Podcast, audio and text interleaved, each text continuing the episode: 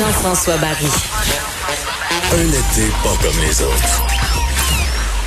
Le divertissement radio de vos vacances. Cube Radio. Jean-François Barry.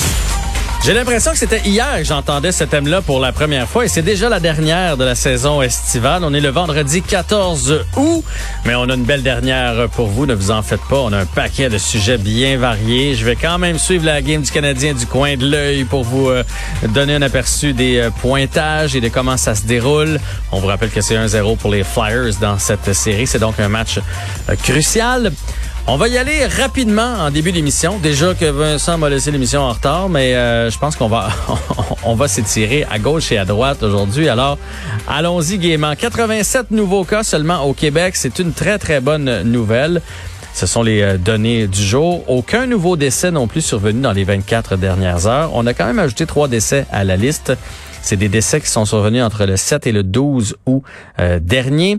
Le nombre d'hospitalisations qui a augmenté de 2. On est donc à 151. Et deux personnes de plus aussi aux soins intensifs pour 25. C'est peut-être la donnée là, qui est pas, pas qui est inquiétante, mais pendant un bout de temps, on était à 10, 12 aux soins intensifs. Là, on est à 25 quand même. Puis souvent, ben pas souvent, mais plus il y a de gens aux soins intensifs, une affaire que j'ai remarqué, là, je suis pas statisticien, mais c'est souvent le lendemain ou les jours suivants qu'on a un peu plus de décès.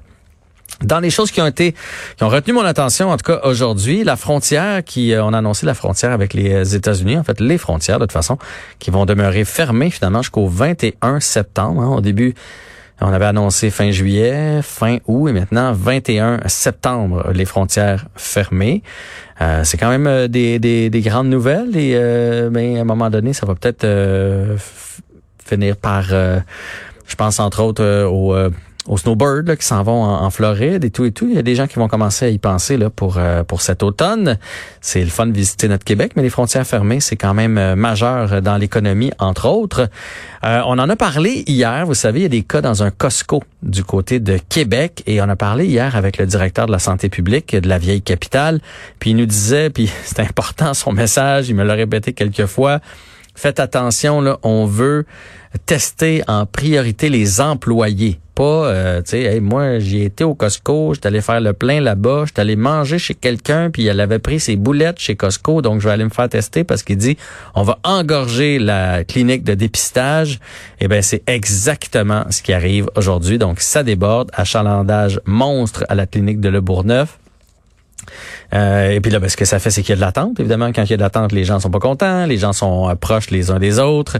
Et puis, ben là, il n'y a pas de place nécessairement pour les 450 employés. Puis c'est eux autres la priorité, le risque de contamination là pour les autres, les gens qui ont utilisé les services du Costco sont hyper, hyper minces. Alors, on l'avait beau le, dire hier, ben, ce qui devait arriver arriva quand la panique euh, arrive, ben c'est toujours ce qui